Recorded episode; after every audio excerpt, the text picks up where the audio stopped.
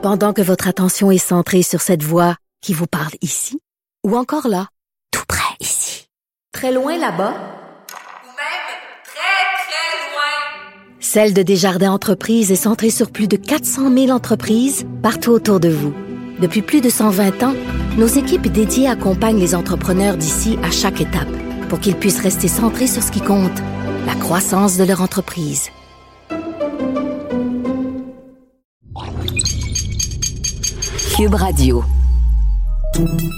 Salut, c'est Charles Dran avec l'équipe dans 5 minutes. On s'intéresse aux sciences, à l'histoire et à l'actualité. Aujourd'hui, on parle aviation. Les boîtes noires, on préfère les oublier en temps normal puisque lorsqu'on parle d'elles, c'est surtout parce qu'on se met à les chercher après une catastrophe. Bon, mais euh, qu'est-ce qu'on sait de ces petits dispositifs réputés indestructibles? Comment sont-elles conçues pour pas s'abîmer lors d'un crash? Comment fonctionnent-elles? Quelles informations fournissent-elles exactement à ceux qui les ouvrent? Et euh, on dit boîte noire, mais le sont-elles réellement de couleur noire? Voici Clémentine Labrec.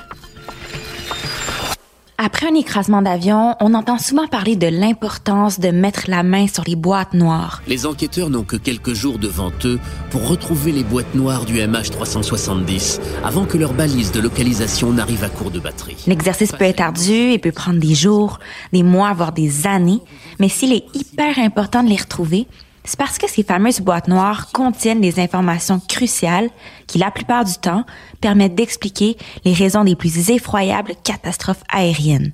Mais outre cette attention médiatique qu'on leur octroie lors d'une telle tragédie, que savons-nous réellement de ces engins?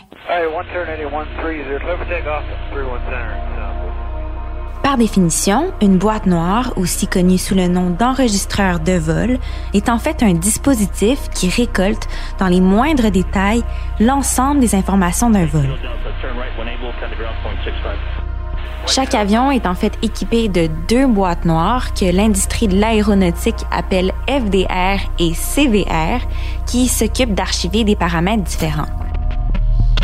Le FDR, abréviation de Flight Data Recorder, enregistre toutes les données techniques du vol, comme la vitesse, l'altitude, la trajectoire, le fonctionnement des moteurs, la distance de freinage à l'atterrissage ou encore l'endroit exact où les roues d'un avion se sont posées au sol à l'atterrissage. Les données enregistrées sur le FDR sont d'une telle précision qu'elles permettent aux experts de reconstituer, à la seconde près, le déroulement technique d'un vol.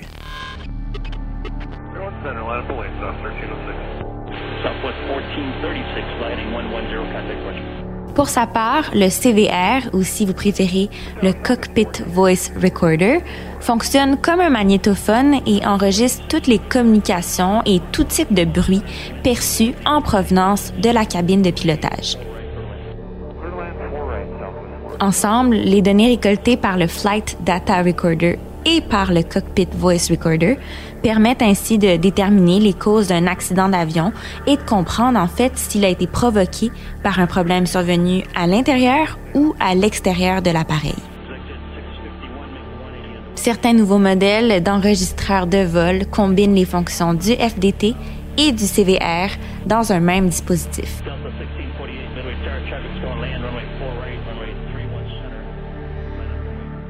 Physiquement, un enregistreur de vol a à peu près la taille d'une boîte de chaussures et pèse environ entre 7 à 10 kilos. Contrairement à ce qu'elle laisse entendre et attention, révélation, les boîtes noires d'un avion ne sont pas noires, mais plutôt orange fluorescent. Grâce à leur couleur vive, il devient plus facile de les retrouver sur les lieux d'un écrasement.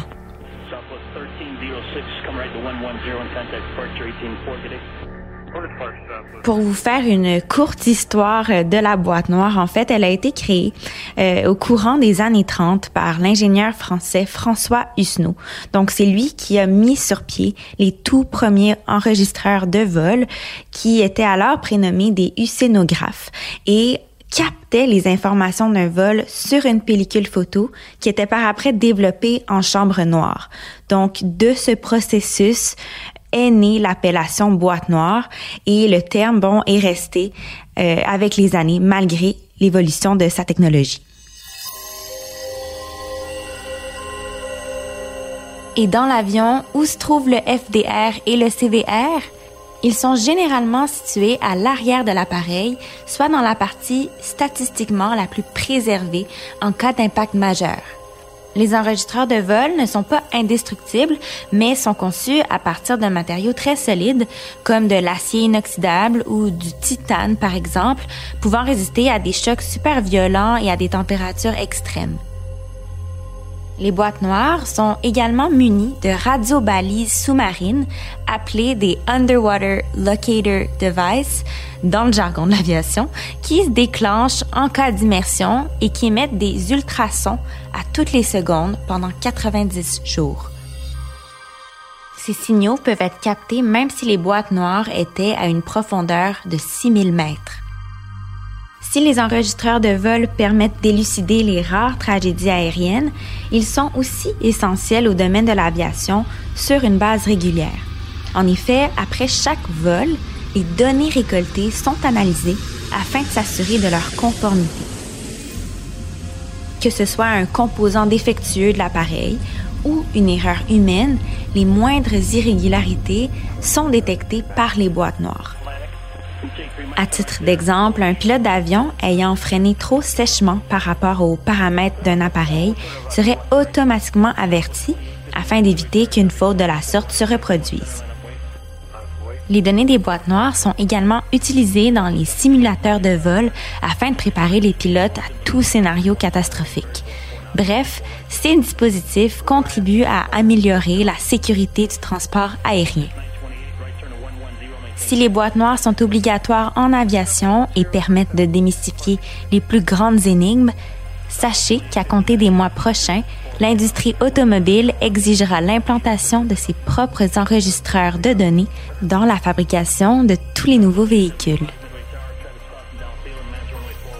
Les camions remorques euh, ont également des dispositifs d'enregistrement similaires euh, qui enregistrent des données routières, la vitesse, les déplacements, les données mécaniques. Pour les voitures, donc, il n'y a qu'un pas. Des enjeux de sécurité des données personnelles sont à prévoir. Hein. Une auto privée, c'est pas la même chose qu'un avion, mais clairement, euh, pour comprendre les causes d'un accident de la route, surtout si en plus on commence à confier la conduite de nos véhicules à des intelligences artificielles, ces dispositifs vont devenir incontournables dans l'équation. Merci Clémentine Labrec, c'était en cinq minutes.